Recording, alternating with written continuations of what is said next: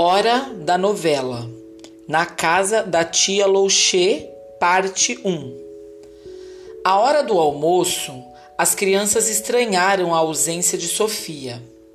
Onde está Sofia, senhora Fichine? perguntou Camila. Desde aquela hora que a senhora chamou, não voltamos mais a vê-la. Esqueça Sofia, meu bem. Ela deve estar por aí. Foi tudo que a senhora Fichine respondeu e continuou a servir as visitas. A senhora de Freuville fez um discreto sinal para que a filha não levasse adiante a conversa.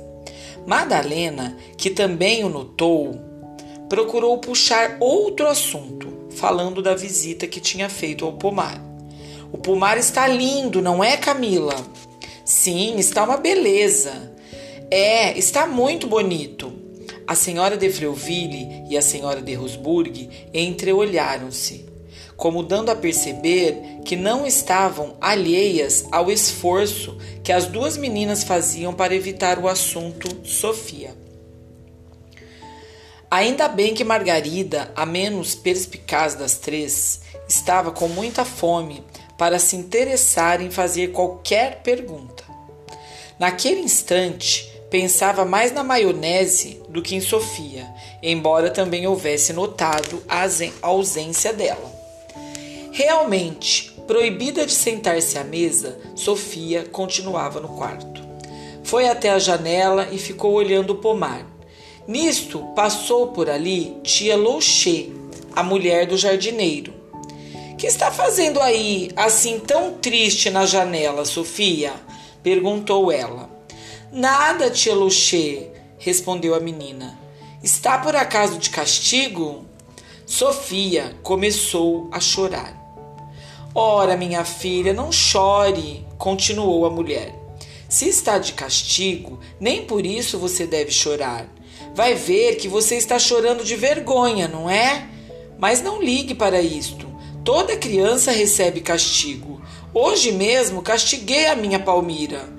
Ela chegou em casa com o vestido manchado de vinho e não quis me dizer como o havia sujado.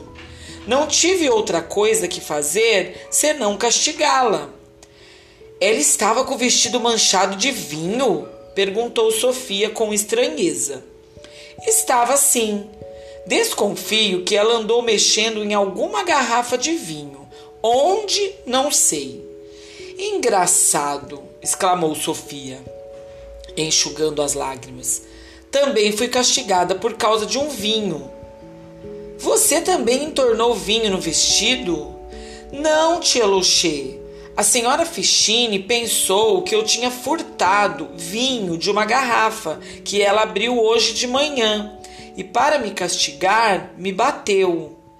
Dessa vez, quem estranhou foi a mulher. Espera aí, minha filha. Conte-me isto direito. Quer dizer que mexeram no vinho da senhora Fichine e ela pôs a culpa em você?